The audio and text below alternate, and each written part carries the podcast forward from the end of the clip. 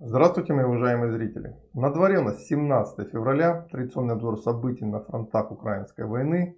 Главным событием сегодняшней ночи стал выход остатка украинского гарнизона из южной центральной Авдеевки. По сути, за ними остался сегодня только один коксохимический завод – но и на его территории там происходит очень интересное событие. То есть третья штурмовая бригада, которая частично заняла эту территорию и откуда вчера присылала свои видео, она тоже по нашим оперативным разведданным выводится из Авдеевска как Сахима. Потому что удерживать его ценой своей гибели они не хотят. А ночью тоже большая колонна азовцев пыталась покинуть а, как сахимический завод, попала под мощный артиллерийский удар, понесла потери. Частично вышла, частично вернулась обратно. Но все действия противника говорят о том, что стратегически удерживать это предприятие они тоже не намерены. По крайней мере ценой штурмовых подразделений, таких как Азов. Да и вообще ситуация за вчерашний день во многом прояснилась. Прояснилась именно в планах командования украинского, когда вчера был взят в плен командир роты Азова в районе железнодорожного вокзала, после того, как наши штурмовики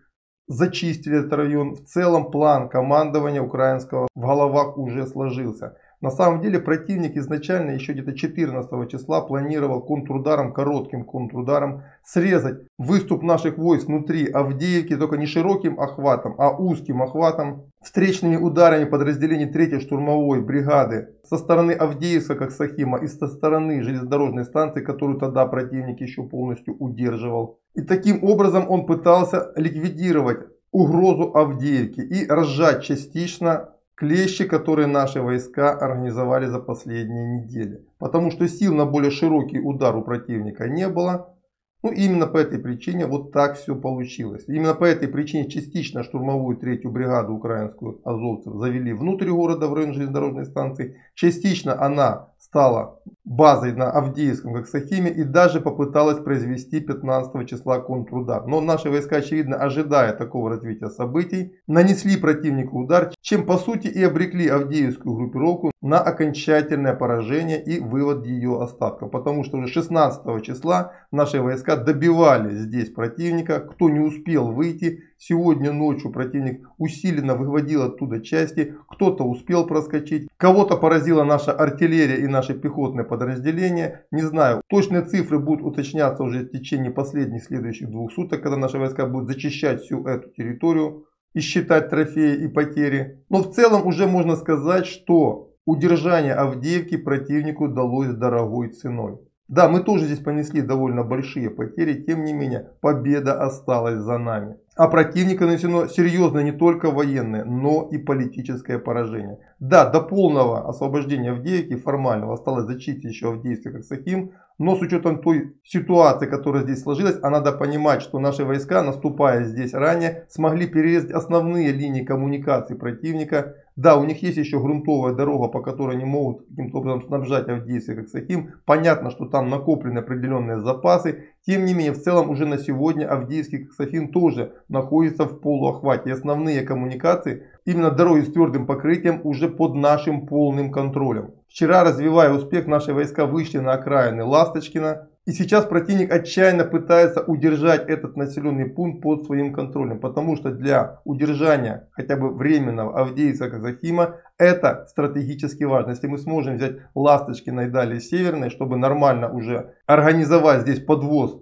боеприпасов, а также развертывание штурмовых групп, то далее удар на Бердычи с юга. Он позволит повторить Авдеевскую операцию в миниатюре в отношении Авдеевска как Сахима, чтобы не штурмовать эти здания в лоб. Так что пока говорить о том, что Авдеевское сражение полностью окончилось, рано. Еще нам предстоит решить проблему Авдеевска как Сахима, после чего, естественно, наше командование объявит об окончании Авдеевской наступательной операции и полном освобождении города. Это уже необратимо, никто уже в этом не сомневается. Но повторю, пока формально операция не закончилась. Противник, да, сейчас отступил, он пытается закрепиться и стабилизировать новую линию фронта, но за нее еще предстоит драка в ближайшие дни. Вот так выглядит ситуация сейчас на Авдеевском участке. Что у нас на других? Рядом, южнее, наши войска, пользуясь хаосом в рядах противника, немного улучшили свои позиции в районе Невельского. Также пришла вчера информация об продвижении, успешном продвижении наших войск в районе Новомихайловки. Мы взяли следующие кварталы, которые противник ранее удерживал. Также пришла информация о том, что наши войска продолжают атаковать в районе Артемовска, вернее, прошу прощения, Часова Яр. Никак не выброшу эту привычку, уже начинает надо говорить о Часовярской операции.